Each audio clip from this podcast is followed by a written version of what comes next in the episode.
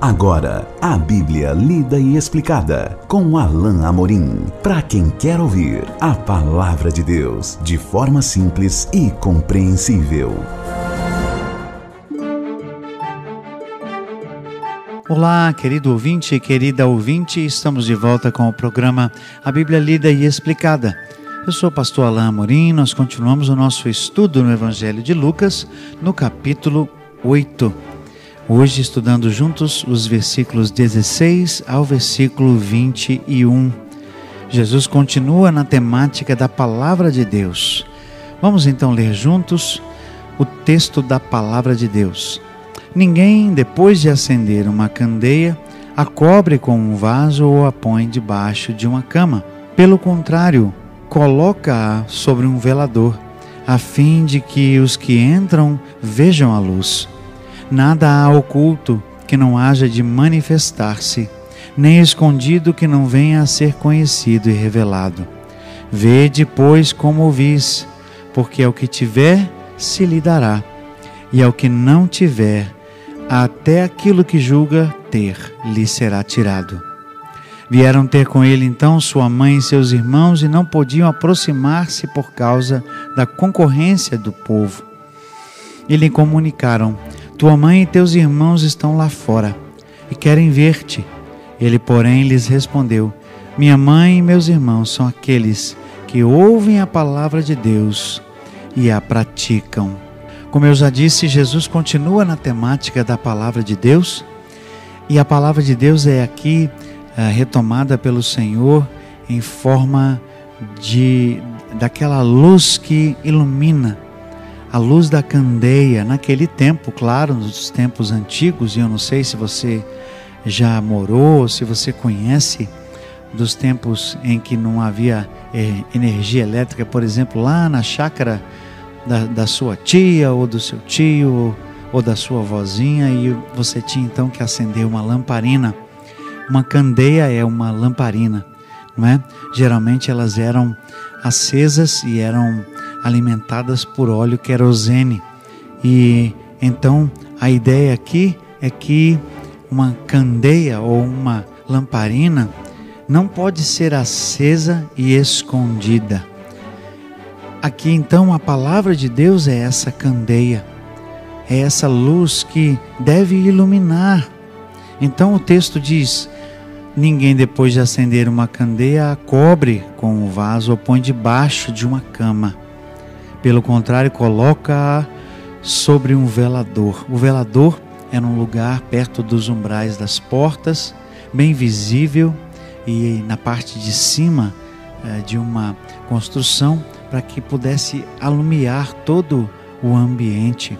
E é fato, hoje nós sabemos que nós vemos as nossas lâmpadas em nossas casas e elas estão em geral nos tetos para iluminar todo o ambiente, é o local mais apropriado. Então não se acende uma candeia e se esconde, mas se coloca no velador. Da mesma maneira, a palavra de Deus é para iluminar, ela é para trazer a sua influência, a sua luz, é, é, e, e, que para que ela brilhe para todas as pessoas e todos vejam a luz. Verso 16 diz.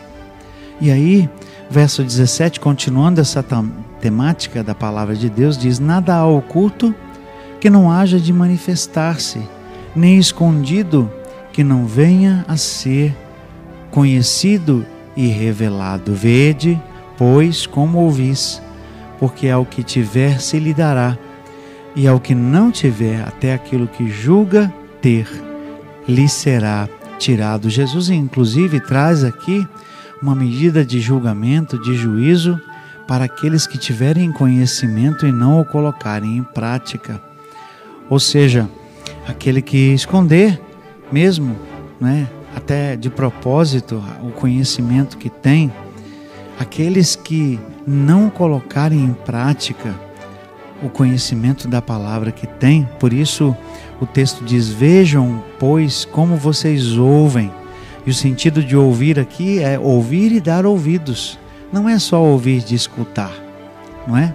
Não é apenas ouvir algo e, e não guardar.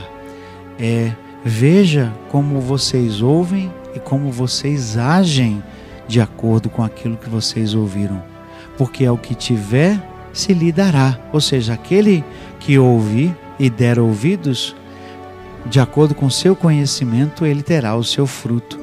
Mas aquele que não tiver e não der ouvidos até aquilo que ele acha que ele tem, até aquilo que ele acha que está certo em sua vida, até isso ele também vai vai perder. E assim, nada que está oculto vai deixar de ser manifesto. Nada vai ficar escondido que não seja conhecido e não seja revelado. Parece que não tem muito a ver essa visita e o propósito da visita da família de Jesus aqui, mas Jesus usa isso mesmo para finalizar aqui a questão da palavra de Deus e do seu papel importante na vida do discípulo. O texto diz: vieram ter com ele sua mãe e seus irmãos, não podiam aproximar-se por causa da concorrência de povo, ou seja, muita gente ao redor de Jesus, muitas pessoas ali perto dele, e seus irmãos e sua mãe. Seu pai não é aqui mencionado, o que nos leva a crer que já nessa época ele não, não vivia mais, né, já tinha falecido. Os, estu, os estudiosos são quase unânimes em pensar que, que José, seu pai, faleceu em algum tempo depois da sua segunda infância, ali depois, né, já nos seus anos de adolescência. A mãe e os irmãos de Jesus, e aqui os irmãos literalmente, né, não são os primos, não são só filhos de José e não de Maria, tá certo? O texto diz que eles são irmãos de Jesus. É claro que nós sabemos que eles eram meio irmãos porque tinham apenas a mesma mãe, não é? Jesus era, é, perdão, José era pai deles, mas não era é, fisicamente, biologicamente pai de Jesus. É? O Espírito Santo era o pai, o próprio Deus era o pai do Senhor Jesus. Aqui então eles vêm até Jesus, não é? E porque não conseguiam se aproximar, Jesus recebeu a mensagem: Tua mãe e teus irmãos estão lá fora e querem te ver. Jesus aproveita esse momento para ensinar algo especial, precioso.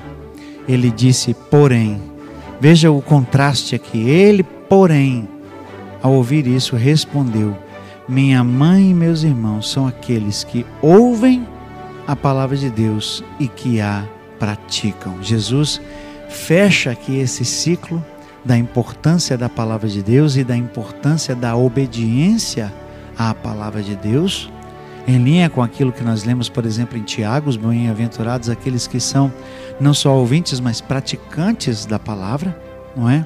Jesus diz então: bem-aventurados e, e são meus são minha mãe e meus irmãos aqueles que ouvem e que praticam a palavra de Deus que eu estou compartilhando. Jesus fecha aqui o ciclo da, da palavra de Deus como centro aqui da discussão. Nós fechamos mais um, um, parágrafo daqui de Lucas capítulo 8. Nós vamos continuar o nosso estudo no nosso próximo encontro. Até lá, que Deus abençoe a sua vida. Acesse agora nossa plataforma e baixe os podcasts www.rede316.com.br. A Bíblia lida e explicada com Alain Amorim.